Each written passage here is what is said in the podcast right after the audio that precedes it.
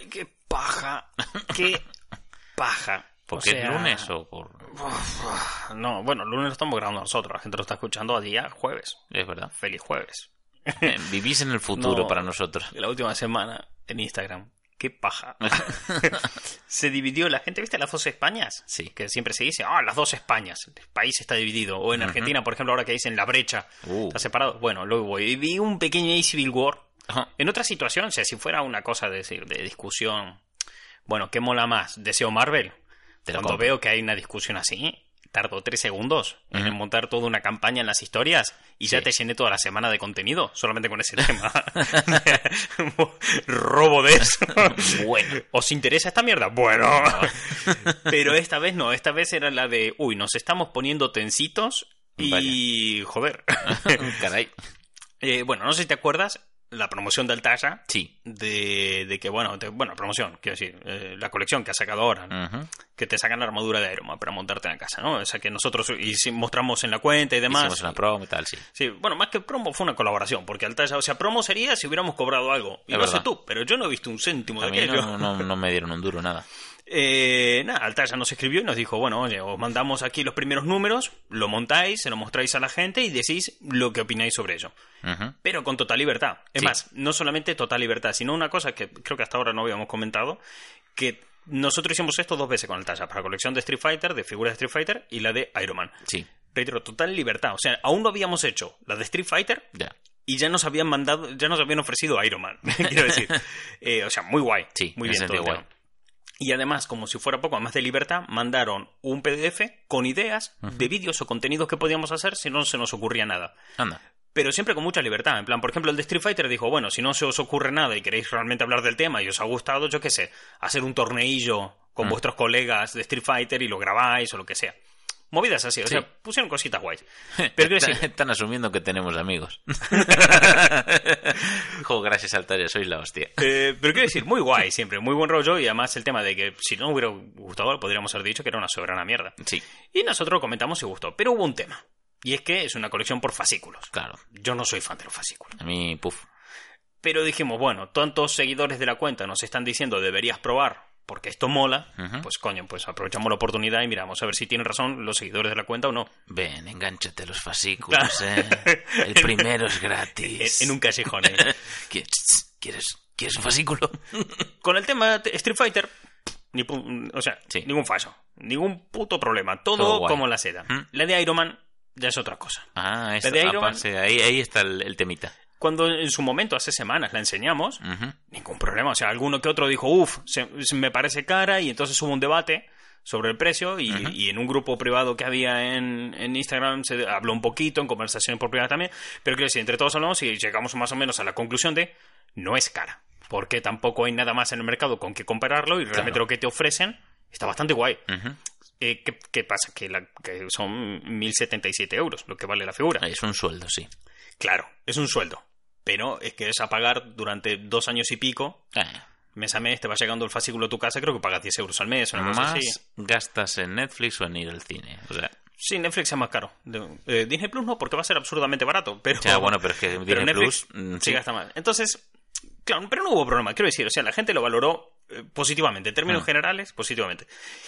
La semana pasada sale ya la venta en kioscos. Nosotros cuando lo enseñamos esto en la cuenta, que por cierto, estamos todo el rato hablando de la cuenta, la cuenta es arroba los juguetes de Martín, por si queréis entrar a cotillar y ver, uy, ¿qué pasó? Uh, uh, ¿Queréis entrar a, a stalkear? al salseo. el primer post en el que no hubo problema mayoritariamente y que luego, bueno, derivó en conversaciones en grupos privados, es uno en el que vais a encontrar ahí, arroba los juguetes de Martín, y vais a ver una imagen de, de Iron Man al final de Endgame, entráis ahí y bueno, es un vídeo y leéis los comentarios y ahí tenéis todo. Pero como la sem- todo el mundo preguntaba cuándo iba a salir en kioscos. Porque había mucha gente, tenemos muchos seguidores en la cuenta, que no les cunde comprar online porque prefieren comprar en tienda física.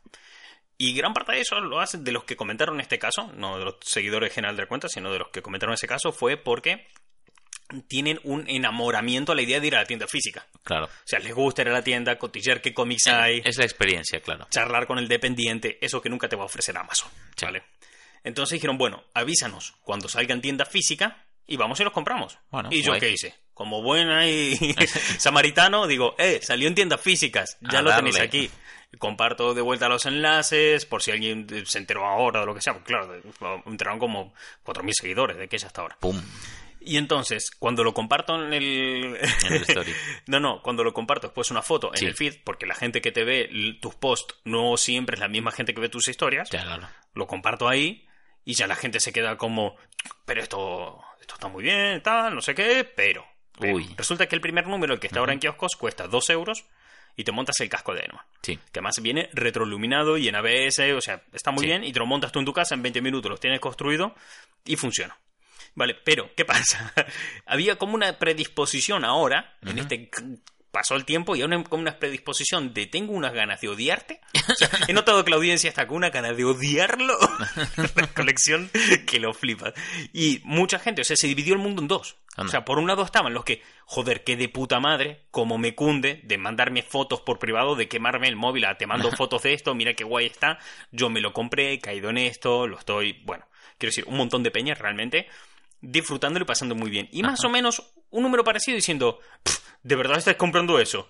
Uf. O, Dios mío, pero es carísimo, Dios mío, pero tal. Y la gente estaba diciendo, "Ja, ja, me gasté dos euros y tengo el casco de Iron Man.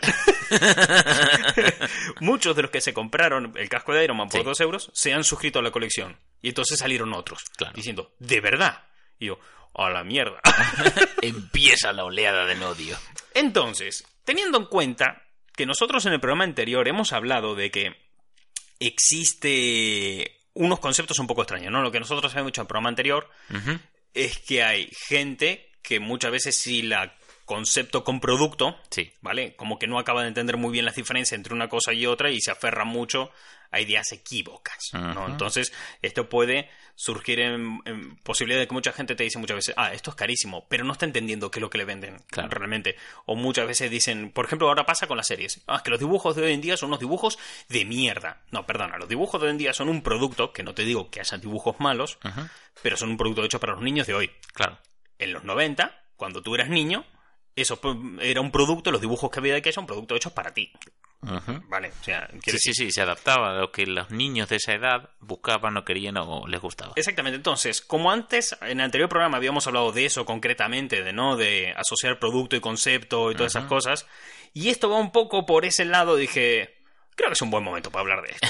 Vamos a hablar si esto es caro o no. Vamos a hacer un análisis de precio y de mercado y a ver si esta colección es cara o no. Vamos a darle. Vamos, que conste, no lo digo con recochineo, sino el tema de vamos a profundizar en esto. Vamos a coger la pala y vamos a acabar hacia abajo. Esto es, Gary y Martín se han comprado un micro analizando el precio. El precio justo. Uy, vamos a jugar el precio justo con la armadura de Iron Man. Eh, es que es un precio, es que es un precio imposible de poner. Claro. Te, voy- te voy a explicar ahora por qué es imposible de poner. Creo que mil euros es un precio tan bueno como si te digo tres mil o cuatro. Pero bueno. Eh, el tema está, lo que hablamos en el programa anterior, que dentro de la cultura popular había problemas a la hora de diferenciar concepto de producto. En Sí. el sentido de que hay gente que ama tanto un, un concepto, ¿no? Por ejemplo, el mundo de los superhéroes. Sí. El mundo de los superhéroes te enseña muchos valores, tiene muchas ideas súper positivas, muchas ideas empoderantes, ¿no? Y mucha gente acaba asociando eso al producto en sí. O sea, no se queda con el concepto, no se queda con la idea. Sino Sino- que se aferra concretamente a- Claro, al tema son los entonces- superhéroes y... Pasa con Power Rangers. Ay, Ujú. los Power Rangers cuando yo era chico. Eran maravillosos, me enseñaron esto, aquello y lo otro. Hoy lo vemos en televisión, Power Rangers, las temporadas actuales, porque nunca se dejó de emitir. Y dicen, ¿pero qué es esta mierda? Hombre, claro, coño, han pasado 20 años, bueno, 20 25. Eh, ha evolucionado, ha crecido con su audiencia. Ha cambiado, se ha adaptado siempre a los niños de cada época. Entonces tú lo ves hoy en día y la base es la misma, pero muchas cosas han cambiado. Como que tú tienes 30 años. Por ejemplo. y pelo donde antes no tenías. O te falta pelo donde antes sí que lo había. Esto no es solamente que haya cambiado Power Rangers, es que cambiaron un montón de cosas. Y tengo la sensación de que en muchas situaciones ha cambiado más, más rápido y mucho más el mercado que los propios consumidores. Ah, sí. Entonces, claro, así es como se hila una cosa con la otra. Cuando empiezo a fijarme en, vale, ¿por qué la gente no está entendiendo que Power Rangers no es para ellos? Hmm. O sea, no me puedo creer que la audiencia sea tan idiota. Entonces, la, la culpa debe estar por otro lado. No, no puede ser que el 100% tenga falta de empatía. Claro. Entonces tú ves los Power Rangers actuales y dices, pues no tan mal. O sea, Yo veo los Power Rangers actuales, mira, creo que era una cosa así la temática de ahora, no estoy seguro. Se llama Beast Morphers, ¿vale? Y es que hay un virus informático que se ha hecho muy poderoso, entonces necesitan los poderes de los animales a través de la metamorfosis de las corrientes tecnológicas Ah, ah. y, y se transforman con eso. Es, muy loco. Ay, me encanta. Yo tengo 12 años hoy en día y esto me flipa. me vuela la cabeza. Sí, Beast Morpher. Claro. Y lo ves que para transformarse cogen, dan un botón a una muñequera donde salen unas gafas de sol que se pegan a su casco. Dios. O sea, es la hostia. Es muy fucker, ¿eh? Claro. En plan de soy el puto amo, me calzo las gafas. Deal with it. O sea que además hacen referencia a una meme. O sea, ya está. tío. Tienen, tienen, por favor, hay una que tiene una moto que se transforma en un conejo robot de metro ochenta. Venga. Yo lo veo como niño actual y eso me vuela la cabeza. Claro. Es, me, me flipa. Pero sí que tiene que haber un punto donde algo esté fallando. Comunicación, mercado, cliente, tiene que Sí. estar fallando. Entonces vamos a partir de la base para este análisis de dónde está todo el problema con la colección de Altasha. Y vamos a ver si es cara o no es cara. Hay críticas en las que no me voy a meter, de las que mandaron. De hecho, las más duras han venido por privado, no en los comentarios. En los comentarios, mayoría. O sea, quiero decir, si hubiera sido alguna dura o fuera del tarro, o sea, de que ves alguno que se, que se fue a la mierda, Sí, ya estaba más que bloqueado en la cuenta, también te ya digo. me parecía. Porque te digo, hay algunas que han llegado violentas, pero por privado. De críticas a, a la cuenta. Si hubiera sido en los, coment- en los comentarios, os dejo. En los comentarios no le borro un comentario nunca a nadie. En plan, mira, comentar lo que, comentar lo que te saca del huevo a mí. Eh, de hecho, que se genere debate y tal es bueno. Y Es- eso sí. siempre te aporta info. El problema está cuando alguien se va a la mierda. Hace poco eh, nos dejaron un comentario en YouTube a la review que hicimos de la colección de Street Fighter.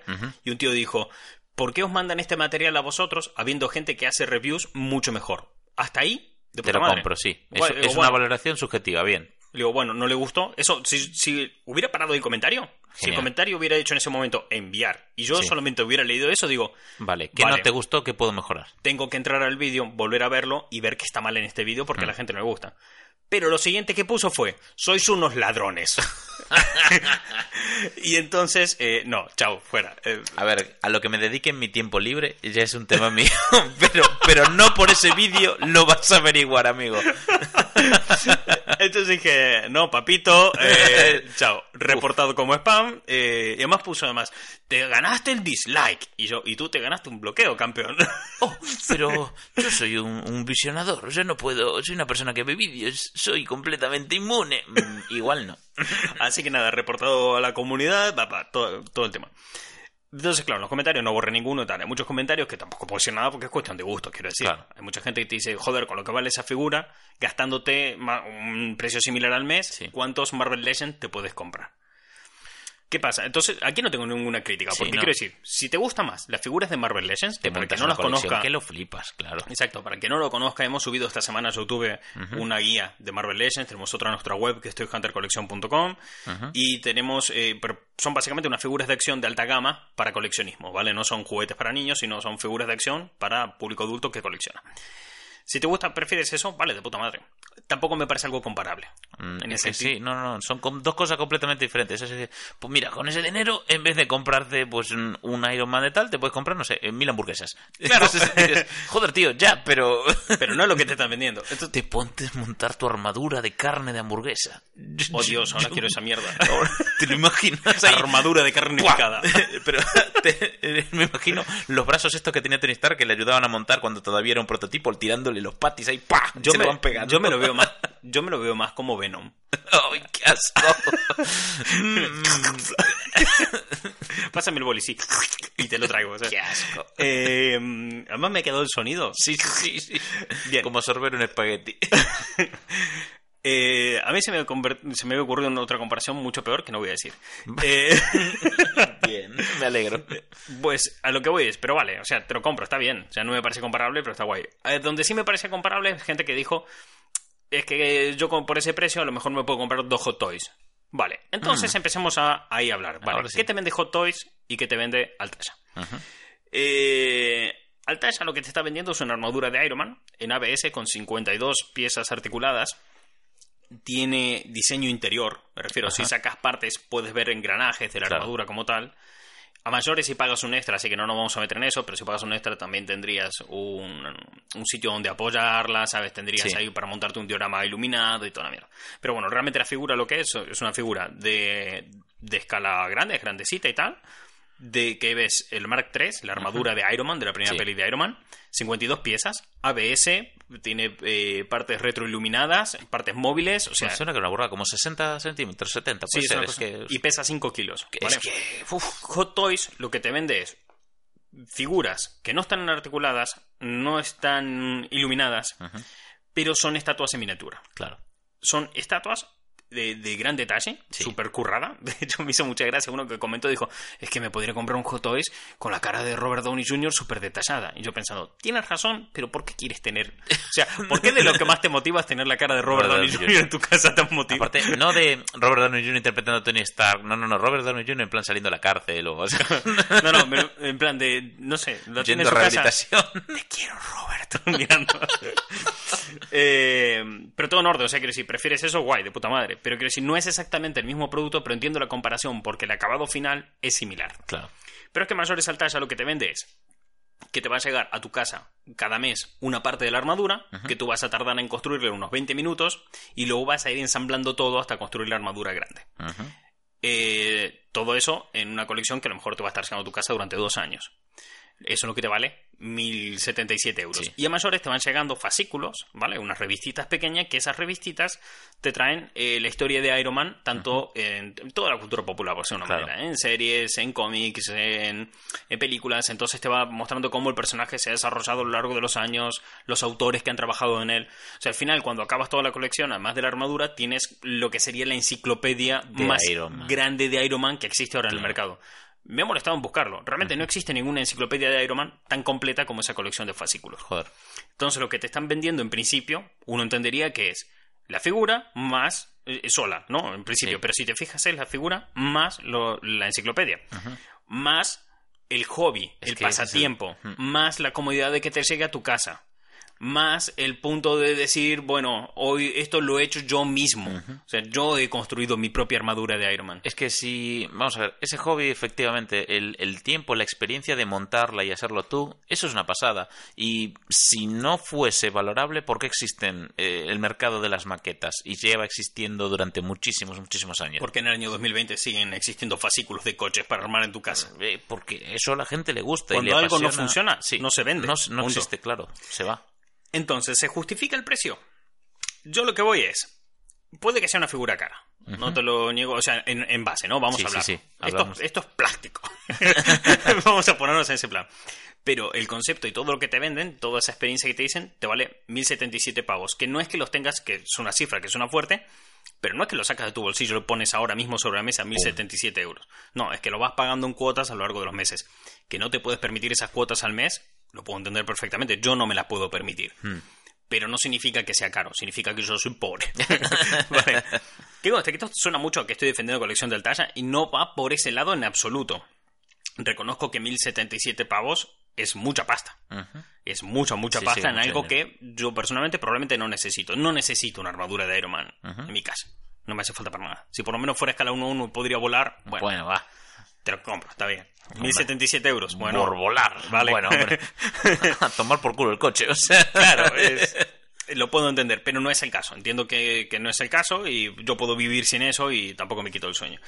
Entonces, lo que entiendo también es que, ¿con qué lo comparamos? Hmm. O sea, para saber si es caro o no. O sea, los humanos se nos da muy mal poner precio. Sí. Si yo quisiera saber cuánto vale un ordenador, realmente, eh, ¿qué hago? Lo que hace todo el mundo. Voy a comparar Y comparas. otros ordenadores. Pero así realmente no sabes cuánto vale el ordenador. No. Sabes más o menos en mercado a cuánto te lo están ofreciendo y a cuánto lo está pagando la gente.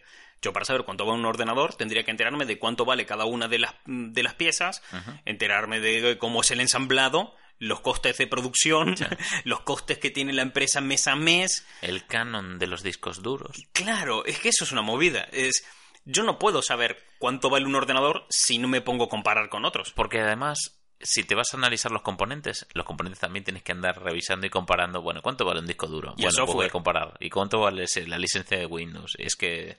Entonces, claro, ¿qué hago? Bueno, pues voy a comparar esta armadura con otra, porque no puedo saber Ya, realmente claro. el- esos datos. Y cuando voy a compararlas con otras, me doy cuenta que no hay otras. Entonces, si no hay otras armaduras de Iron Man que te ofrezcan exactamente lo mismo, tiene un poco el monopolio. Sí. Y además, ¿Cuánto, cuánto, o sea, yo te pregunto a ti, Gary, ¿vale? Supongamos que es, esto en vez de ser Iron Man fuera Hulk, Sí. que es tu personaje favorito de. Marvel. Si tuvieras que, la, la experiencia, no, yo te no te digo cuánto Sí. pagarías, sino la experiencia, durante dos años de estar montándote mes a mes tu Hulk y además tener el libro más específico que existe del mundo sobre Hulk, ¿cuánto vale eso? Es que ni puta idea. O sea, no le puedo poner precio. Claro. Es, que, es que, claro, efectivamente, eh, porque no hay otro, no hay con qué No compararlo. solamente que no es a otro, ¿cuánto vale para ti? O sea, ese tiempo que vas a invertir en tu casa montando tu Hulk y después de montar tu Hulk vas a leerte tu revistita mensual sobre Hulk, sobre tu personaje favorito y que te dicen, y si te gustó, léete este cómic y miraste esta película. Que además te ofrece Y, guía de te- lectura. y este, y au- sí. y este autor fue lo que escribió esto de Hulk, pero también escribió esto, esto y esto de otros personajes. Igual te interesa. Claro, toda Sí. esa información a la que tú antes, con cierta facilidad, no tendrías acceso, o por lo menos no un acceso ordenado como te está ofreciendo esto, toda esa comodidad, ese hobby, Es ese pasatiempo, claro. ¿cuánto vale? Es que. ¿Qué ni- precio le pondrías? Ni idea, pero mil no me parece muy caro. Claro, pero es como te digo, le pones 4 euros y le pones 6.000 y O sea, está bien, y- porque es invaluable. Claro, no hay forma, no hay forma de, de, de- de Entonces- atesorar eso. A lo que yo voy es, vale, le pusieron mil, mil pavos. Hay gente a la que le parece que es un precio de la hostia, brutal, buenísimo, y gente que le parece que es súper caro. Claro. Entonces lo que yo entiendo es, el que le parece buenísimo no valora a Iron Man igual que el otro. Mm. Y entonces entro en perfiles de esta gente que no lo valora igual. Y ves que muchos, por ejemplo, los que no lo valoran igual es gente que yo que sé, que lo que más le flipa en su vida es Batman. Mm. Hostias, Hombre, claro. normal que tú no lo valores tanto. ¿Te gusta Iron Man? Vale, pero te gusta Iron Man como cualquier hijo de vecino. Entonces esto es un producto específico para el mega fan de Iron Man. Exactamente. El mega fan de Iron Man quiere esta movida o de Marvel o de los Vengadores. Sí. Entonces, claro, cuando empieza a mirar esto, se empieza a profundizar un poco más en cómo funcionan los mercados hoy en día. Hace poco saqué en la cuenta de Instagram un vídeo hablando un poco de este tema que es eh, por qué los juguetes viejos ahora son tan caros. O sea, si vamos a- al término básico de es plástico viejo, ¿vale? Si tú coges, no sé, un Power Rangers o un Street Shark, a ver, Sí. un poco basura es. Pero, Pero- pero, me refiero, o sea, ahora ya estoy viéndolos un follow. Ya nos estamos yendo. Claro, pero lo que yo voy, ese plástico estaría para reciclar realmente, si nos vamos al valor en sí del juguete, del- de, lo que Sí, es sí, el sí. material, y el valor intrínseco, que, que creo que sería el término a aplicar aquí. Esta materia vale esto. Pero si vale más, si nosotros pagamos más de lo que valen, de los céntimos que debe valer ese plástico, a día de hoy, porque en su momento sí valía más, en su momento valía más porque estabas pagando una marca vigente, Ujú. por De ejemplo, se emitía por televisión. Claro, Street Shark, una marca vigente que eh, es un producto de su momento que ilustra algo que está en la televisión y acaba de ser fabricado y hay que pagar unos costes de producción de ese juguete. Ahí está justificado. Pero esos Pero costes 20 años, de, 20 Después- y pico años después. Bueno. o sea, Sí esa se- fábrica cerró, esos derechos ya sabe Dios quién los tiene. Si te compras ahora una tortuga ninja Sí. del 89 en un rastro, Mm. Es que alguien se lo tuvo antes y ahora está de segunda mano. Igual pasó por 15 manos antes de- Claro. de las tuyas. Eso ya está amortizado. Pero ¿por qué sigues pagando? A lo mejor es que he visto tortugas ninja que valen más de 50 pavos en rastros. Sí. ¿Por qué se sigue pagando eso? Porque la gente lo que paga no es ese plástico viejo. No. Es la historia que acompaña al plástico viejo. Eh, entonces, claro, ahí es cuando empiezas a ver que los productos no se venden eh, por, por el producto en sí, sino por oferta. Lo que te ofertan. Mm. Sí. Yo te estoy ofreciendo esto. Altaya te, ofrece, te, of- te oferta un montón de cosas. Tú pagando 10 euros al mes tienes acceso a toda esta información organizada, a todo este hobby, a toda esta armadura, a es. todas estas cosas y demás. Más que tienes acceso a acceder a otras ofertas que la gente que no está suscrita no, No puede. puede. Entonces, claro, Sí. la oferta. No, ya olvídate. El mundo de compramos productos Se, se murió. se acabó. Ya no Sufrió un apocalipsis, se fue a la mismísima mierda misma y ahora pagamos por ofertas. Ofertas y experiencias. De eso va. Claro, fíjate que antes la gente compraba por presumir y ahora por pertenecer. O sea, Sí. fíjate los grandes lujos que pagaban los ricos antes. La mejor forma de mirarlo es, vamos a, a los famosos. Los famosos, veías que en, en los 90, los cochazos, que no digo que hoy no los tengan, no, pero fíjate, los cochazos, no, buah, tenemos un Ferrari. Sí. O incluso vamos a los 2000, tengo un Hammer, Mm. ¿no? Que, que el Hammer, que era una máquina de, de, de destruir Quemar planetas. gasolina porque sí. O sea, de aquí a la esquina toma 7 litros. Hoy el rico, ¿qué tiene? También un cochazo, pero tiene un Tesla. Claro. ¿Por qué? Porque los Teslas son guays. Porque lo guay es salvar el planeta. Pertenezco al grupo selecto de gente Moralmente superior. Moralmente superior porque salva el mundo.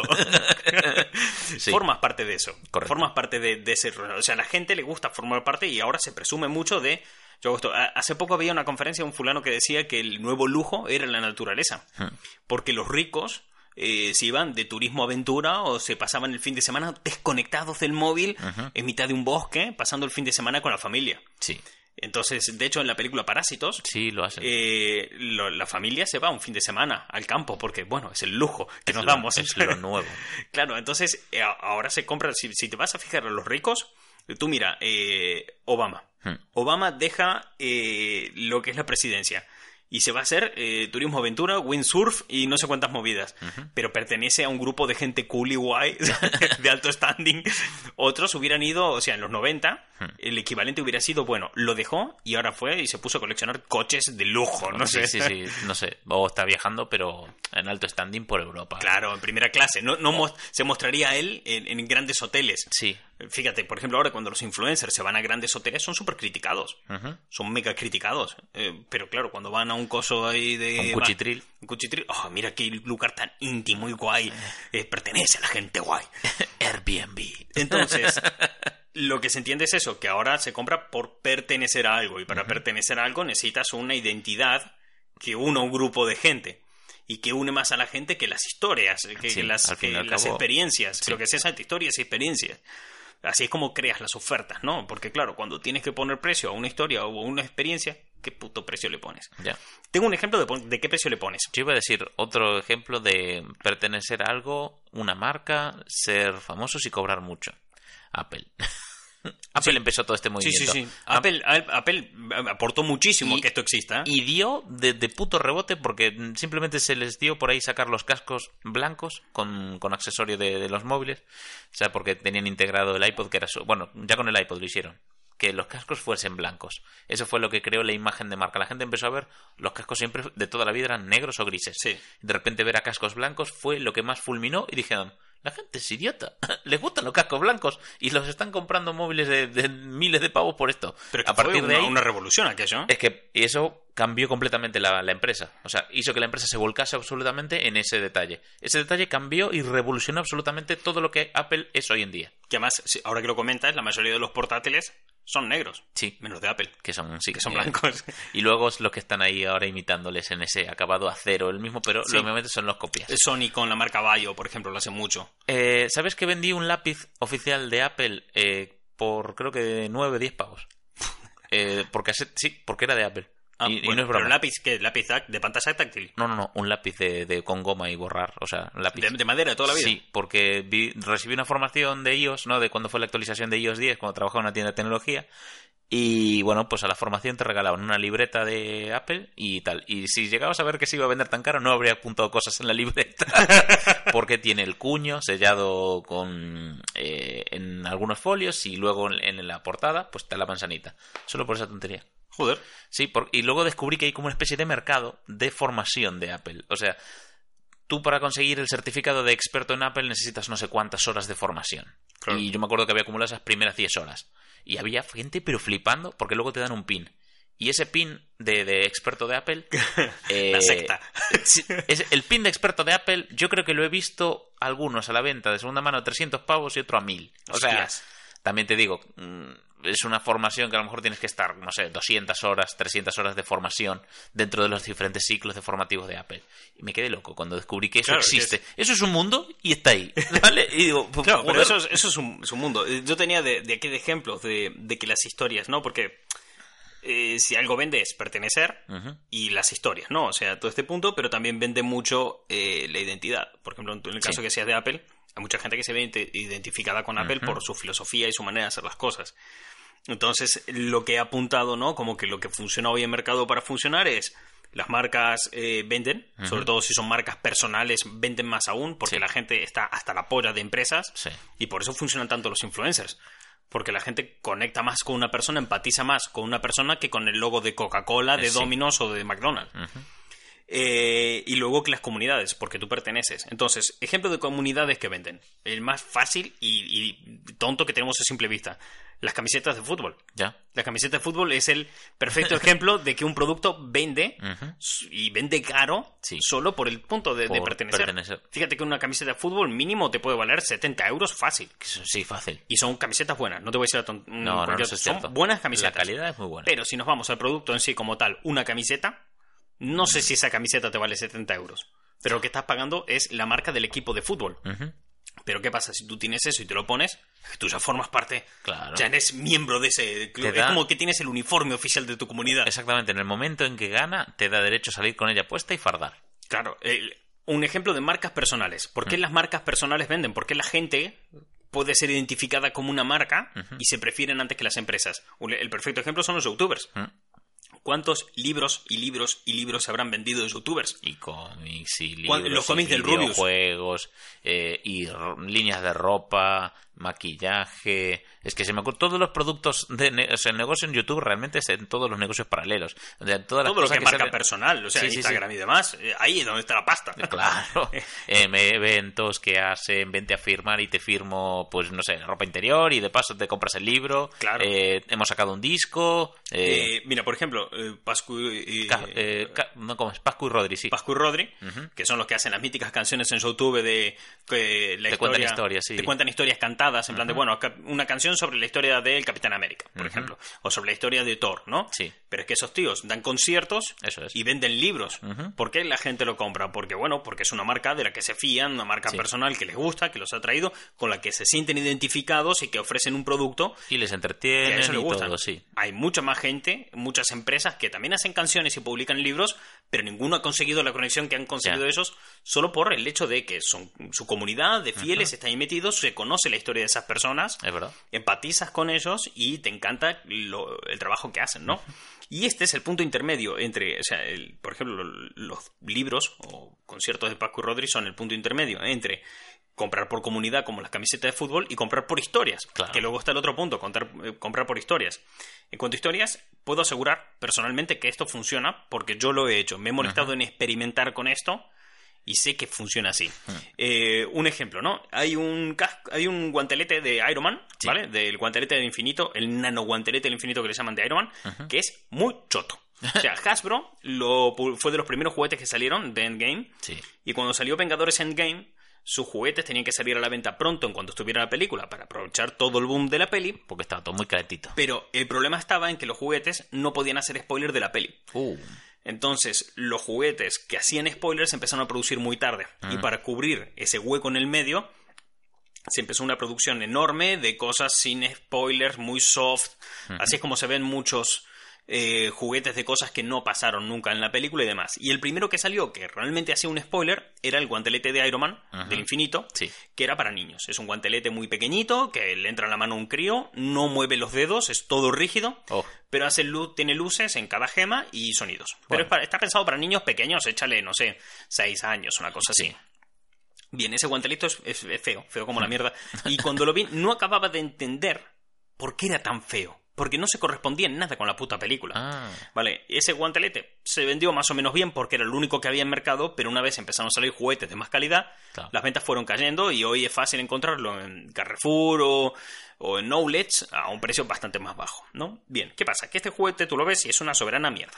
Pero si yo cojo y compro ese juguete, ¿vale? Lo que yo haría hoy en día, ¿vale? Es que entiendo que las marcas venden, las comunidades venden, el sentimiento de pertenencia vende, ¿no? Entonces, lo que te está ofreciendo Hasbro es un guantelete para niños, para que los niños jueguen a que son Iron Man. Bien, pero si yo compro eso y miro ese diseño, y si te vas a ver el making of de Vengadores Endgame, te das cuenta de que el guantelete no está mal hecho. Resulta que una película, cuando tú la estás grabando, Sí. sufre muchos, muchos cambios hasta el día del estreno. Vengadores Endgame, el último montaje y corrección que tuvo fue a una semana y media, dos semanas del estreno de la película. O sea, a dos semanas Joder. dijeron, ya está acabada, a producir las copias digitales o lo que sea y mandarlo a los cines. uf, Eh, esto significa que ¿cuántos cambios pudieron haber? Muchísimos. Y cuando se empezó a rodar la película, el guantelete era uno de una forma, luego fue de otra, luego fue de otra, y al final. como tantos otros detalles del montaje, de la historia y demás. Las, eh, las jugueteras, cuando tienen que hacer juguetes de la película, no solamente reciben por parte de las productoras información confidencial y súper privada y oculta, sino que además eh, reciben concept arts eh, y reciben un- unos pases especiales diseño, para sí. ver partes de la película en concreto para inspirarse para hacer los trabajos. Pero aún así, con Vengadores, como había que evitar tantos spoilers, se compartía la información muy sesgada. Mm. Cuando se compartió esta información a Hasbro para que produjera el guantelete, el guantelete en la película era tal cual el que ellos habían producido. Hostia. Pero O sea, con la última que- edición lo cambiaron. Claro, lo que Hasbro recibió para poder tener un producto a tiempo y sacar rápidamente un producto al mercado fue, una- fue un prototipo de lo que luego al final vimos en el cine. Entonces, si yo cojo, compro ese guante, Mm.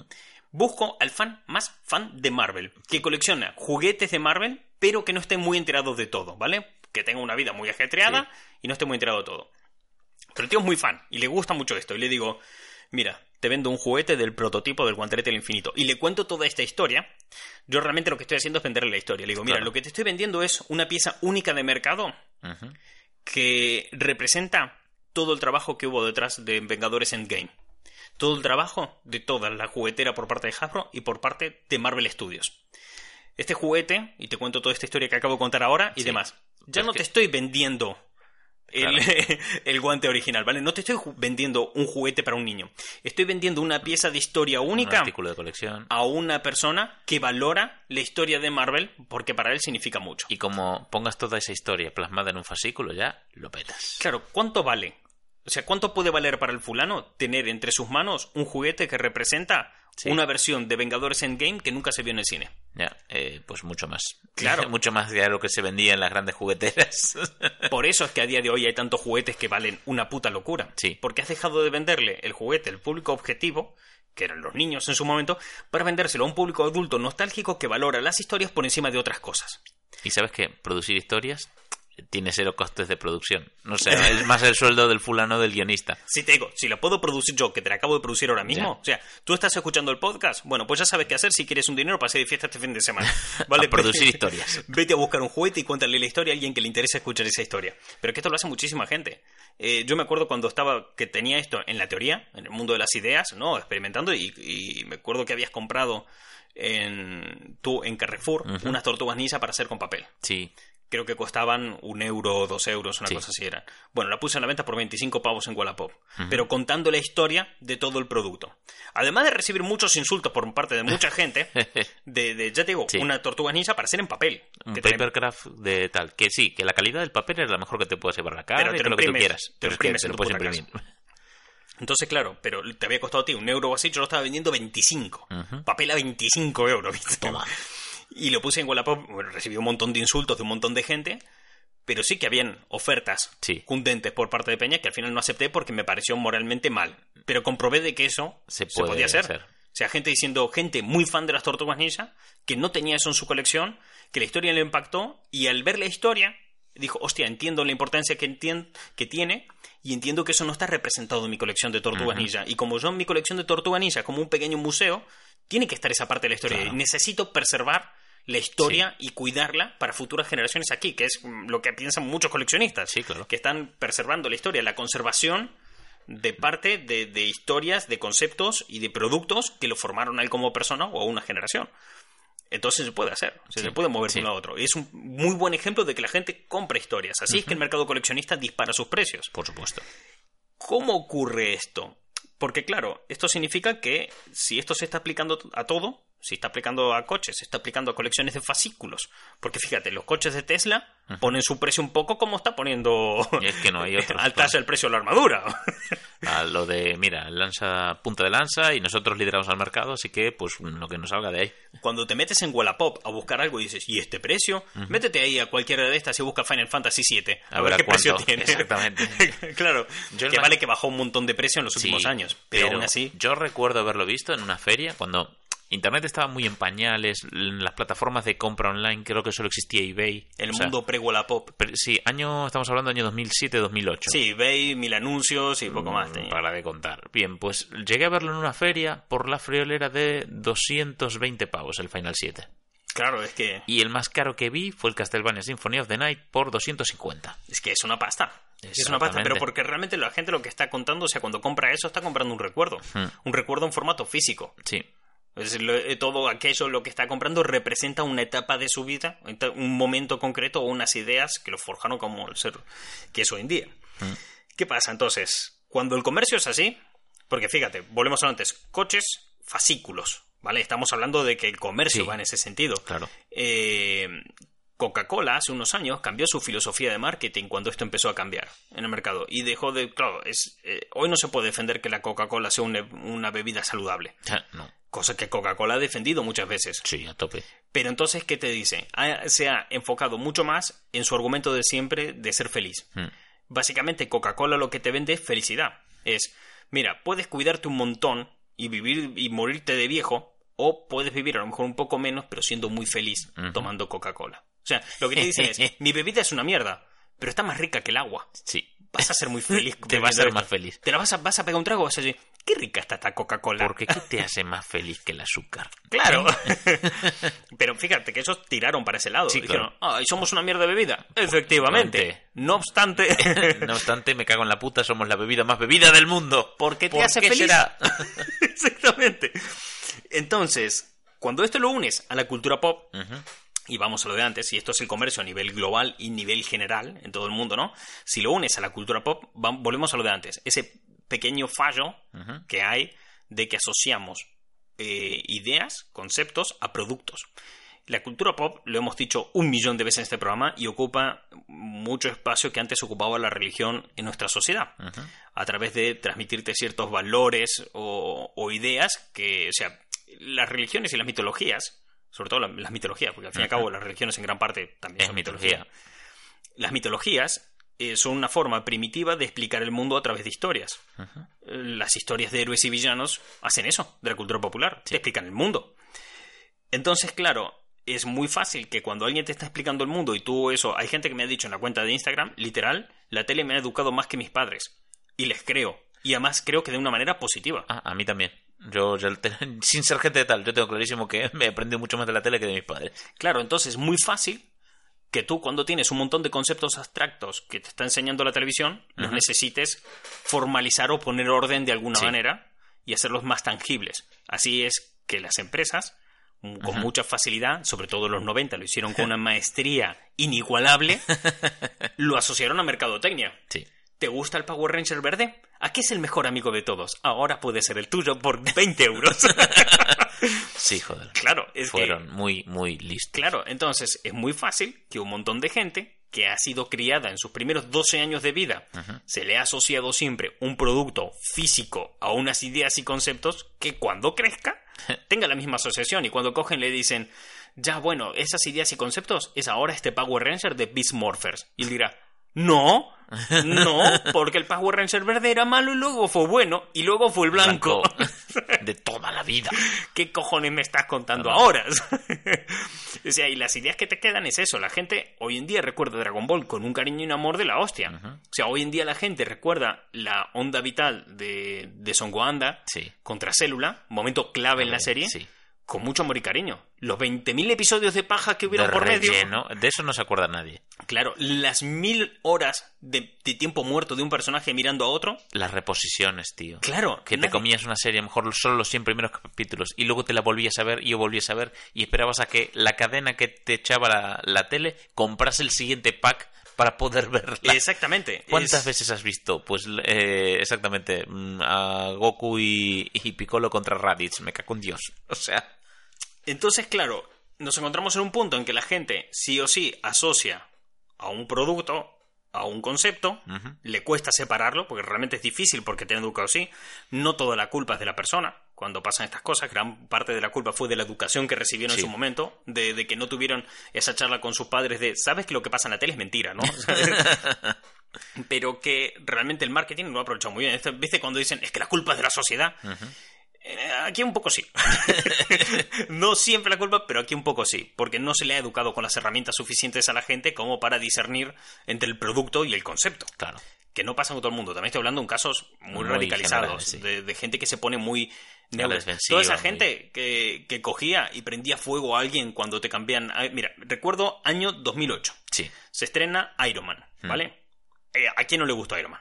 Estuvo guay. Claro, estaba guay. Bien, yo recuerdo conversaciones en viñetas desde el Atlántico, la feria del cómic de aquí de Coruña, en un stand. Recuerdo que yo estaba mirando un cómic de Super López, para que te des una Oh. idea del rollo, y tenía a mi lado un chaval hablando con el dependiente de ese stand en esa feria, quejándose de lo mala que era Iron Man porque habían cambiado el personaje, porque no es como en los cómics, porque en los cómics fue atrapado en Vietnam, no en Irak. Ay, Dios mío. ¿Eh? ¿Eh? Y, y esa, ese punto, estamos hablando de Sí, ese sí, sí. punto, o sea, hacemos mucha referencia a eso en lo que va este programa. Eh, Pero claro, eh, te das cuenta de que siempre en los 90 esto se hizo de una manera en la cual el mercado apuntaba a todo el mundo, Ah. como una ametralladora. Al que caiga, sí. al que caiga, porque ¿qué pasa? No estaba el- el- la sociedad segmentada de una manera en la que puedas escoger a qué niño sí, a qué niño no venderle algo. Entonces nos criamos en un mundo donde el producto es para todo el mundo, Claro. y bajo esa idea de cada producto es para todo el mundo, porque no me queda. Mira, lo que decías tú antes. Vas a una feria y te encuentras un, un videojuego a 250 euros. ¿A quién aspira a venderle ese, ese videojuego? Claro. A todos los que están en la feria. Punto. Y nada más. Punto. Está súper Sí, sí, limitado y apunto a todos. No, no apunto a nadie en, con- en concreto. Entonces, bajo ese concepto, la humanidad empezó a crecer y empezó a evolucionar. Y la humanidad tiene una movida que se llama sesgos cognitivos, ¿vale? que es que los sesgos cognitivos son taras, por decirlo explicado mal y rápido, son taras que todo el mundo tiene en su cabeza, ¿vale? Esto no pasa a todos por igual porque es común a la especie y es algo que ha pasado porque el mundo, hemos conseguido como humanos que el mundo evolucione mucho más rápido Que nosotros. que nosotros mismos. Entonces tenemos cosas que... eh, son Mecanismos de defensa, por sí, así son decirlo. primitivos, por decirlo de una manera. Eh, el mejor ejemplo que se me ocurre ahora es Amazon. Porque, por ejemplo, Amazon utiliza los sesgos cognitivos en, en- en Muy nuestra contra. Por decirlo de una manera, fíjate que eh, hay un sesgo cognitivo que es el, el de la escasez. Tenemos miedo a la escasez. Tenemos miedo a que las cosas se acaben y se terminen. Sin recursos. ¿Por qué? Porque antiguamente ese era un miedo real de la humanidad que la humanidad tenía que tener para sobrevivir, porque las cosas escaseaban, ¿vale? Hoy en día vas al supermercado y como más. mucho te puede joder que, no sé, se acabó la marca concreta de queso Gouda que a ti te gusta. Oh, no. Pero va a haber más queso Gouda. O sea, porque hoy en día la escasez para la mayoría del mundo civilizado no suele ser un problema. Claro. Entonces, claro, la sociedad eh, sigue teniendo miedo a la escasez, pero no hay escasez. Eh, Amazon sabe que esto ocurre y por eso Amazon te pone solo queda un producto en stock. Ah.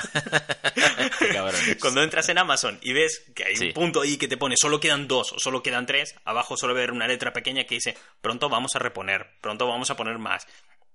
Pero aún así están la apelando. inmediatez Tal. de... Y esa inmediatez a ti te da como un toque en la cabeza, como un ¡ay! que dices Que luego "Uy, no hay.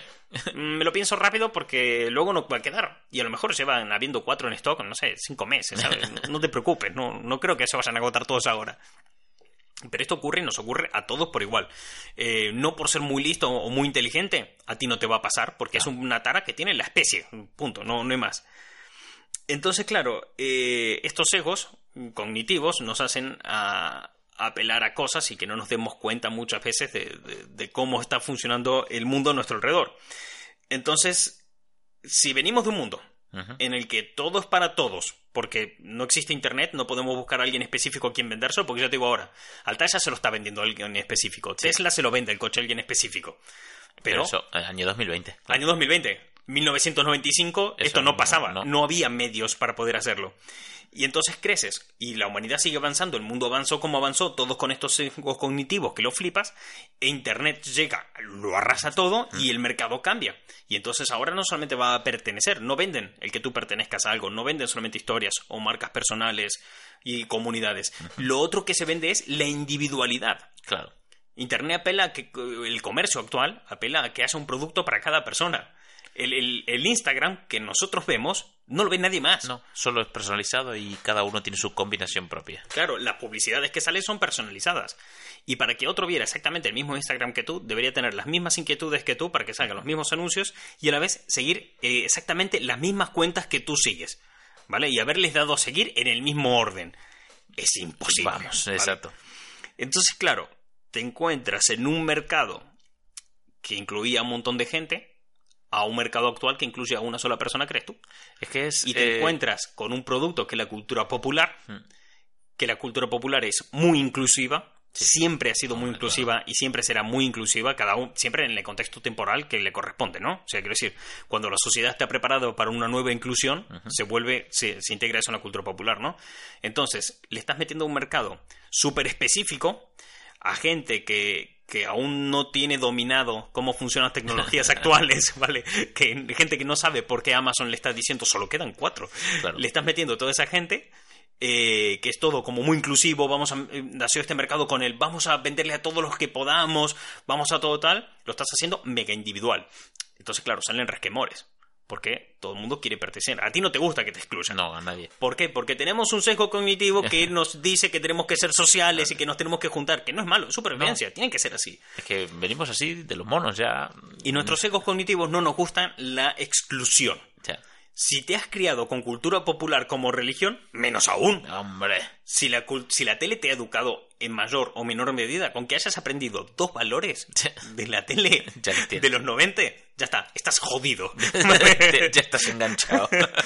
Entonces, eh, claro, te encuentras en un momento de la sociedad en la que tú tienes falta de protagonismo, pero lo estás pidiendo. Hmm. Porque la educación propia de los 90 te he dicho que la tienes que tener y la de los Exactamente. 80. Te he instaurado eso ahí. Entonces, de golpe, te encuentras a gente discutiendo. Es que esa colección es muy cara. No, es que es muy barata.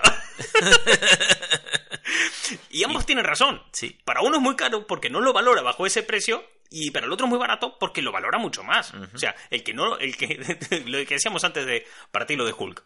Entonces, buah, y te voy a cobrar mil, y tú dices, joder, mil euros son poco. Bueno, ahora te cambia Hulk y te pongo, no sé, a ojo de halcón. Ay, Mil euros, ¿qué te parece para la colección? Ojo de halcón ya como con personaje no vale mil euros. Claro. O sea, a eso, a eso voy. Es, ah, no es lo mismo. tira flechas. claro, es como, eh, bueno, el del circo, no sé. Eh, entonces, claro, se- ahí hay un contraste en lo que ambos tienen razón. Lo que pasa es que no creo que ambos bandos tengan, ninguno de los dos de hecho, las herramientas para darse cuenta de que eso no es para ellos. O sea, Sí. tenemos que aceptar que vivimos en un mundo donde hay muchos productos que no son para nosotros. Sí. Y la gente, por norma general, no quiere que haya algo que no sea para ti. O sea, tú puedes tener ahí al lado, o sea, yo puedo poner, no sé, te pongo un sujetador aquí al lado y te digo, bueno, un sujetador, te da igual. Pero si te digo, ese sujetador no es para ti, tú vas a decir, ¿por qué? Exacto. ¿Por qué no es para mí? Y ya empiezas ahí a... oh, eh, espera, espera, espera. Yo soy el protagonista de mi vida. ¿Por qué este sujetador que ha entrado en mi vida no es para mí? claro, Es que, exactamente. claro, vivimos en una etapa en la que eh, se ha, el mercado ha cambiado para vender al detalle, pero a gran escala. Claro, Entonces, lógicamente, choca, choca de frente con un montón de gente. claro, ahí está esa movida. Entonces, el mercado se ha, ha crecido, ha ido en esa dirección. Si va en esa dirección, es que funciona, es que genera dinero. Sí. Y el mercado, al fin y al cabo, son todos los clientes que compran. O sea, nosotros somos el mercado. El mercado no son las empresas, sino el conjunto de clientes como comunidad. ¿Cómo decidimos meter nuestra pasta en cosas? O sea, ¿mi dinero vale esto? Sí, bien. Pues el mercado dirá, de puta madre, haremos más de esto. Eh, A nosotros nos encanta tener productos súper personalizados que se ajusten a nosotros mismos. Sí. Un Instagram que nos enseñe siempre lo que queremos ver, un YouTube que nos recomiende siempre los vídeos que nos apetece ver, un Netflix que tiene la serie que yo quiero ver en el momento en que yo la quiero ver. Sí. Vale, o sea, nos encanta ese mundo. Y lo sabe. Pero hay un precio a pagar por tener ese mundo. O sea, hay un precio a pagar por decir, hostias, hay un personaje de los cómics que solo yo conozco porque salió en tres TVOs y nunca más. Sí. O sea, salió en tres cómics y nunca más volvió a aparecer. Que me encanta, yo soy el mayor fan y hay una figura de ese personaje. Vale, está bien. Es que, es que si eso, para que tú tengas esa ventaja de estos productos hiperpersonalizados, hay unos precios que pagar. Eh, esto exige eh, madurez Claro. por parte de- la gente. O sea, tienes que tener una madurez emocional como para darte cuenta que hay cosas que, que no son para ti. Que no todo tiene que ser para ti. Que no es tu fiesta, que es Claro. para otros. Hay que entender que esta no es tu puta fiesta y no hay problema co- con, eso, ¿vale? Nos estamos retrotrayendo a los 3-4 años, niños jugando en el arenero, de ahora tiene que jugar él. ¿Sabes? Exacto. Cuando hay un niño con un berrinche, pues ahora le toca jugar a él. Pues le toca jugar a él con su Iron Man de mil pavos, joder, déjalo. Claro, no todos los Iron Man que hay en el mercado tienen que ser para ti. ¿Vale? Para él, un Iron Man de mil euros es poco. A lo mejor pagaba dos mil también, si lo hubieran dicho. O sea, fíjate, creo que Pero al talla no se coscó. imagínate, son 100 entregas. Sí. Le dicen que son 200 entregas y el tío Ya. dice, tate, toma. Genial, cuatro años, a tope de Iron Man. Exacto. Entonces, pero claro, la gente tiene que aceptar eso y no creo que tenga las herramientas suficientes para eso, por un lado, por lo que te toca como especie, como ser humano, y por otro lado, por el lado cultural. Y por lo rápido que ha cambiado, sobre todo el mercado. Hace ha sido poco- muy, muy rápido. Hablando de otro tema completamente distinto, eh, la gata de Rodinger sacó hace poco un vídeo hablando en YouTube sobre eh, las mujeres trans, ¿no? Pero de ahí vi un dato muy concreto, que es que como que el 50% de uno, de un ser humano, es definido por sus genes y el otro 50% por su contexto cultural. Caray. Si en un 50% tenemos estos egos cognitivos que como especie Sí, estamos más retraídos, o sea, estamos menos evolucionados de lo que deberíamos, o, o no, o son... O sea que la mitad me gusta porque la mitad de, de tu personalidad tira pa'l mono, mientras que tu cultura te hace ser más persona. Sí, sí, un poco sería eso, claro. Fíjate que si fuera por, por lo que es sí o sí lo que necesita tu cuerpo, tú Sí. coges, naces, eh, comes, follas y te mueres. Ya está, se acabó. No, y también hay que cagar. y, y sí, ya está. No, si consigues poner reproducirte antes de comer, Guau, eh, ya- ya, está. y ya lo dejas para la siesta. claro. y ya está. A ver cómo crecen las zanahorias. Tema resuelto, ¿sabes? Y fin, he, he transmitido el ADN y También te punto. digo, eso tiene la ventaja de que no te ves obligado en algún punto de tu vida a ver Interstellar, pero bueno, eso es otro tema. pero eh, a lo que voy, y el otro 50% de tu vida es cultural. Es- son cosas meramente culturales las que te van educando. Y la cultura propia de los 80 y los 90, que nos afecta a nuestra generación, eh, no está del todo preparado para estos golpes. Los centennials Sí. lo tienen mamadísimo. esto. Eso sí. O sea, estos tienen sus propios problemas, sus propias movidas, pero este probablemente no sea uno de esos problemas dominado. de aceptar que hay cosas que no tienen que, por qué ser para ti, ¿no? Claro. Entonces hay gente que, toda esta gente que se queja de TikTok. ¡Ay, que TikTok es una red social de mierda! Mm. Donde solamente hay pura mierda. Y sabes qué te digo, es verdad. Solamente pura mierda. Pero hay gente a la que le gusta. Por tanto, esa no es tu puta fiesta. Correcto. Ya está. No entres, nadie Fuera. te obliga. Nadie te obliga a entrar, pero hay gente que se queja de esto. Sí. Es como, no, no, no, para. ¿Qué pasa? Que hay un punto en el que si la gente que dice que eso es correcto, por ejemplo la colección de Altaza, que está bien el precio y demás, significa que yo estoy equivocado. Y entonces ya entramos en el punto de no me gusta estar equivocado. Exacto. si te digo que tomo esta decisión de invertir mi dinero de, de esta manera y me parece que está bien y lo digo con total seguridad y tú no estás de acuerdo, significa que ¿cómo? ¿Que estoy invirtiendo mal mi dinero? Uh, Claro, este tipo de discusiones, cuando opelan dentro de la cultura popular, eso es una movida. Sí, Cuando sí, se sí. mezcla la cultura popular con la mercadotecnia, es, es una locura. Donde las empresas facturan pasta y están... Pero luego la, la gente en su casa tiene una- unos cacaos en el cerebro. y, y surgen estas discusiones, estas movidas. Entonces, el precio que hay que pagar para poder tener esto y seguir teniéndolo y consumiéndolo de una manera justa es que el mercado debería tener cierto nivel de tolerancia. Tengo que tolerar que mi realidad, mi perspectiva, mi mundo no tiene por qué ser válido para todos. O sea, de que lo que yo vivo y mis ideales, tanto eh, sociales como políticos, religiosos, económicos, todos, se ajustan perfectamente a mí, no tienen por qué ajustarse a los demás también. Entonces hay que tener un punto de tolerancia, ¿no? Con los demás. Un punto de madurez para aceptar que esta no es tu puta fiesta. O sea, no pasa nada, no te preocupes, ¿vale? Esto Ya como- vendrá. Tu fiesta ya vendrá. es como cuando hacen adaptaciones de cómics de manera loquísima. Volviendo al ejemplo de antes de Iron Sí. Man 2008. No te gusta, no pasa nada. ¿No te gusta la película de Iron Man? No hay problema. Los cómics de Iron Man Siguen no te los han estando cambiado. ahí. Siguen estando. Tal, ah, que es una oportunidad perdida. Está bien, te lo compro. Que pudo haber sido mejor película. Te lo También. compro. Pero si hay alguien al que le gusta, no lo critiques. Claro. Él con sus gustos y de- decisiones. Sabrá él lo que se hace. Déjalo. Él sabrá lo que es bueno para sí mismo de la misma manera que tú sabes lo que es bueno para ti. Súbete al Olimpo de la alta cultura y diles, es que como no entiendes de los cómics.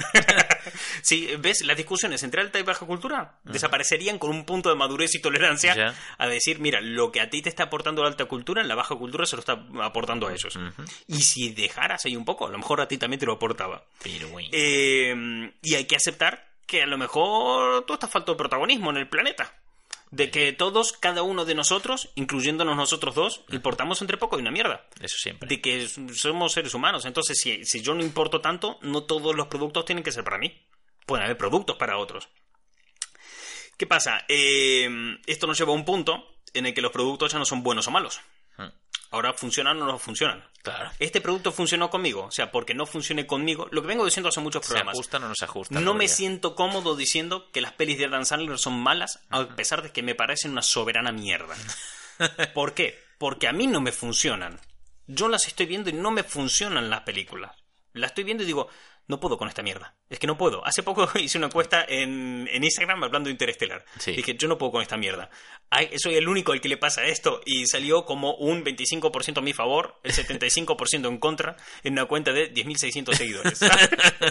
Igual es que no te ajustas a Interstellar. Claro, pero Tú a la no vez- eres el target. Claro, pero a la vez, fíjate que podría haber hecho lo mismo con Adam Sandler. ¿Sabes cuál es el problema? Es que a ti te gustan las matemáticas y a Interstellar le gusta el amor. Claro, ahí está el Ahí problema. está el problema. Entonces, eh, hay que darse cuenta de eso, de que porque a, a ti no te gusta algo no significa que sea algo sea malo, sino que a ti no te funciona. No para ti. Cambiamos productos buenos y malos por productos que funcionan y productos que no funcionan. Y el que no funcione contigo no significa con otro.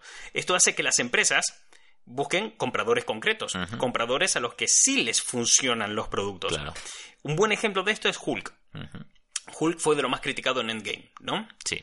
Eh, porque bueno, Tuvo muy poco protagonismo, cambió la personalidad con respecto a... Ya no es ni Banner ni Hulk, que es... eh, es otra cosa. Otra cosa, profesor Verde. De hecho, hasta se ríen en el guion de eso. A mí me gustó, de diciendo, me, me gustó más, más de cualquiera de las otras formas. Claro. Cuando le dice la Valkyrie. Pero fíjate que Marvel, como buen producto cinematográfico que es, no Sí. estoy diciendo buena película, buen producto Sí. cinematográfico que es, buen concepto, entiende muy, muy bien esto. Hay una película para cada, Sí, para cada espectador, hay un superhéroe para cada persona. Y en Endgame, o una película de Vengadores, tiene que conjunta a todos esos compradores a que compren una sola gran película. Claro. Fíjate, si tú eres una, no sé, una persona que ha sentido discriminación porque eres negro, tienes Black Panther. sí. Si tú eres un niño al que puteaban en clase, tienes Spider-Man. Si tú has vivido mucha mierda en tu vida y estás intentando ser mejor persona, tienes Iron Man. Vale, tienes cada persona, pero luego los tienes que juntar a todos, que son personas muy distintas entre sí, en una sola gran película. Y tienes que dejar contentos a todo el mundo porque estás buscando compradores concretos. Si a ti no te gusta Hulk, Marvel se la puede sudar un poco porque eh, Hulk no tiene compradores concretos, porque no tiene una película en individual. No. Como O sea, tiene los derechos de Y para ser un comprador, tengo que tener algo que comprar. Sí. Y como no tengo películas de Hulk que comprar, solamente una, con Edward Norton, que es otra mierda, que Sí. sí, que está en el universo cinematográfico de Marvel, pero la, la verdad es Va por otra libre, mierda, sí. entonces no tengo a nadie quien decepcionar. El núcleo de gente que decepcione con Hulk Es- es, más bien poco. ¿Por qué? Porque puedes decepcionarlo con Vengadores. Pero Vengadores no cuenta, porque Vengadores se divide en seis personajes. Claro. Entonces, si de a seis has decepcionado a uno, bueno, sigue Es el siendo cinco. 16%, sí. Vamos a suponer que también decepcionaste a los de Thor con Vengadores Endgame. Bueno, es un Pero bueno, pico. el que es fan de Thor 3, Thor Ragnarok, se ve representado en Vengadores Endgame, que es Sí. por donde quiere la empresa ahora. El que le gustaba Thor 1 y Thor 2 se sentirá decepcionado. Entonces, del grupo de gente que podías decepcionar con Thor, solamente has decepcionado dos tercios. Te puedes permitir. Hmm. Te lo puedes permitir. Porque además eran dos tercios que tú no los querías como clientes. Claro. Entonces, si te fijas, van a compradores concretos donde tomar riesgos. ¿Cuántos riesgos asumen al modificar personajes como Iron Man o Capitán América? Mogollón. Es que, Porque son el buque insignia de ellos. claro, no pueden hacerlo. No Hay mucho riesgo. Sí, sí, sí. No pueden cambiarlos. Si cambias a Hulk, Meh, si adaptas a Thor a su tercera película en vez de a las dos primeras, también. Puedes permitírtelo. No digo que, bueno, sí, va a haber gente enfadada, pero la gente enfadada es tan poca Es que le, minimizado, sí. que le da igual. Entonces, eh, si tú aceptas esto y aceptas que ese Hulk no era para ti y ese Thor no era para ti, Sí. pero el resto de la película sí, una película como 50 personajes Ya, tiene, va. alguno tiene que ser para ti. Eh, si una película con 50 personajes en su batalla final aceptas que, que porque dos estén mal no es tu puta fiesta. O sea, las escenas de Hulk y de Thor no eran para ti. Ah, pero que toda la película yo la estaba viendo y veo en mi integridad esa película para mí. Mira, chaval, primero, a llorar, a llorería. Eso es lo primero. Eso es lo primero. Y segundo, para ti, si a ti te gustaba ese en concreto, te han hecho un montón de películas en individuales de cada uno de esos. Eso es verdad. El global, esa película en global, no tiene por qué contentarte a ti si no tenía una película individual. Entonces, es- sé que es un poco complejo de entender, Sí. Pero es el punto de decir, si te puede molestar, tú estás comprando un producto en su global, pero si estás llegando a comprar ese producto en su global es porque Ya ya has comprado muchos. muchos otros productos individuales. Entonces Sí, vas a- al global. A Endgame no llegas a verla de primera peli. O sea, Claro, la gente que ve en la primera película que ve de Marvel cuando es Vengadores Endgame, a nadie le gusta. O sea, no Sí. he conocido a nadie que haya visto Vengadores Endgame y haya dicho, me flipa cuando nunca vio una película antes. O sea, si no has visto pelis de Marvel, Endgame no te va a gustar. No. Pero la gente que llega ahí llega habiendo comprado un montón de cosas. Entonces Marvel dice, bueno, si ya viniste aquí es que viste un montón de mierda. Porque te cambia estas dos tonterías y te enfades tampoco va a pasar nada. Mm. Lo que tiene que entender la gente es que efectivamente no pasa nada. Porque no es tu puta fiesta. ¿Vale? Ese punto. Que suena jodido, pero... Pero es hay que asumirlo. Claro, no estamos diciendo que esto sea bueno o malo.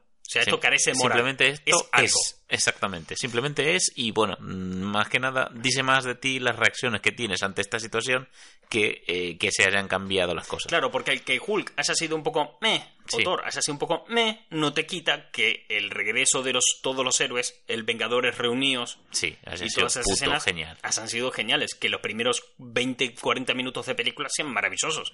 No te lo quita nadie. Entonces, no hay por qué exigir que el 100% de algo sea tal, en este caso que es mercadotecnia de producto. Si le analizamos la película como película en sí, como saga o Ya como otra otro cosa, tema, sí. aquí lo hablamos como producto, como producto de yo he diseñado un producto, lo he llevado aquí y tú lo has comprado, hablándolo desde ese punto, ¿no?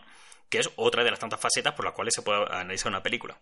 Entonces, en cuando ves esto, que Marvel se plantea así sus películas, película más taquillera de la historia, planteada de una manera de a ver a quién se la vendo y a quién no, Correcto. eh, Igual hicieron bien los deberes. y lo comparas esto con Power Rangers, vamos a vendérselo a todos los niños. en los 90, hablo Power Rangers en los 90, ¿no? Te das cuenta que ha cambiado. Y han cambiado de lo que decíamos antes, que antes se buscaba a todo el mundo y ahora a- Al específico. al específico. Entonces han cambiado el macroproducto por el microproducto. Ujú. A venderle una cosa específica a cada persona distinta. Entonces te das cuenta que las tribus urbanas son los nuevos focos de venta. Antes segmentaban Sí. la población por, bueno, ahora le quiero vender a hombres de entre 35 y 45 años que vivan en Massachusetts. Eh, ahora no, ahora No. dices, bueno, como va a pertenecer, entonces vamos a venderle esto a la comunidad de fans del UCM. Claro. Y esto a la comunidad de fans de Iron Man. Sí. La colección de Altaya, ¿vale? A la comunidad de fans de Iron Man que les gusten los hobbies. Entonces, Sí. ¿qué pasa? Tú tienes. eh, tú te das cuenta aquí que entonces están apelando a que a una persona en concreto le flipe esa movida, como hablábamos antes, el guantelete. Si yo busco una persona en concreto que le encante la idea de coleccionar juguetes basados en prototipos de películas, Buah. Vale, está bien, tengo una persona. mogollón. Pero si ese tío, supongo que no será el único en el planeta que hay más. Entonces, a partir de un fulano, vas buscando varios y Sí. construyes una comunidad. Entonces, ahí es cuando se va forjando una tribu urbana. Ahí es cuando se va creando la tribu, la comunidad a la que venderle. Entonces, si te fijas, ahora el individuo, del individuo pasas a la audiencia, no de la audiencia al individuo. Antes te publicitabas en la tele, te veía todo el mundo y esperabas que uno te comprara. Ahora deseas que uno te compre para que al final te puedan comprar muchos, porque se vaya contagiando entre unos y otros. Eh, lo difícil de esto, y ya con esto se- acabamos todo este Sí. ensayo, es que es difícil que la audiencia se ajuste al sistema correctamente. Porque claro, tú dices, bueno, voy a una persona, apelo a que una sola persona compre, y cuando esa persona compre, me recomendará o tendré que buscar personas iguales a él Afines para que. para que me sigan comprando. Eso es. ¿No? Que es un poco lo que se busca ahora, ¿no? Entonces es, bueno, voy a buscar personas que le gustan exactamente Black Panther, personas Sí. que son sufrido discriminación y que sean mm, por ser negros. Vale, bien. Entonces ahora necesito personas similares a ellos. Bueno, pues tengo aquí eh, Capitana Marvel, vamos a tocar el tema del feminismo. Y vamos haciendo crecer la bola hasta que Claro. tenemos Vengadores Vengadores Endgame, Endgame. ¿vale? El, el tema de esto es cuando te sale al revés. Cuando hay enfados, como ha pasado con, con la colección del sí, Taya. sí. Hay algo que se conoce en marketing como la regla del 333. Hmm. Que una persona que está muy contenta puede contagiar hasta tres personas con el mismo nivel de alegría. Sí. Pero una persona que está enfadada puede contagiar hasta a 33 personas con el mismo nivel de enfado. Entonces, claro, esto te demuestra que hay una audiencia eh, que está muy dispuesta a radicalizarse, Sí. a buscar a un enemigo en común y atacar, ¿sabes? Eh, porque la mayoría de la audiencia no le gusta no pertenecer a algo. Y si no te lo crees, entra en Twitter. Claro, sí, de hecho Twitter es uno de los ejemplos que tenía. de, mira, esto es así. De hecho, el canal Te lo resumo así nomás, en su cuenta de Twitter, eh, comunicó este fin de semana lo de la muerte de Kobe Bryant y puso en el comentario, no sé quién era, nunca escuché hablar de él. Pero se ve que era famoso porque jugaba muy bien al baloncesto. La gente se enfadó muchísimo con él. Hasta el punto que dijo, voy a sacar un podcast nuevo que se va a llamar No me puedo creer que alguien esté enfadado por esto. porque de la misma manera que la individualización funciona para algo bueno, también te puede funcionar para algo muy Malo. malo. Entonces, ¿qué soluciones puede haber esto? Pues no sé.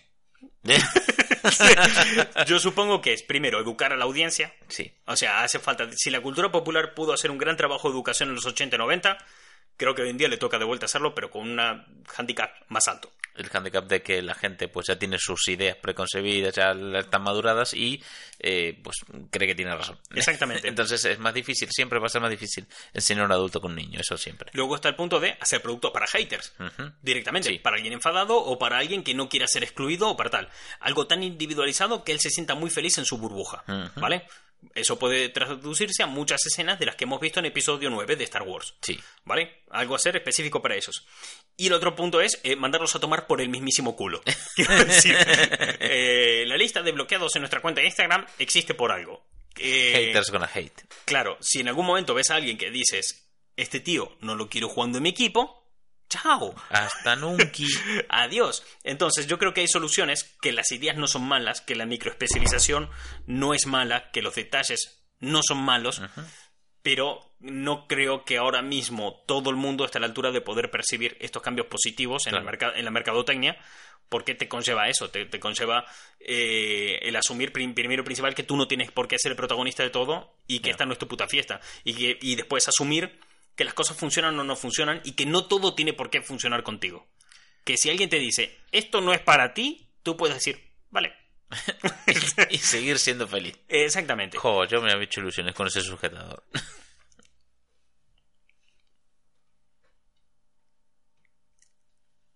¿Qué malas decisiones tomamos si nuestros genes nos están diciendo, tío, súbete a un árbol, vuelve a ser un mono, cágate en la mano? ¿Por qué como sociedad tenemos que trabajar? Yo quiero volver a ser mono. Acaba de decir que quieres cagarte en la mano. Como te sigas riendo, te lo tiro a la cara.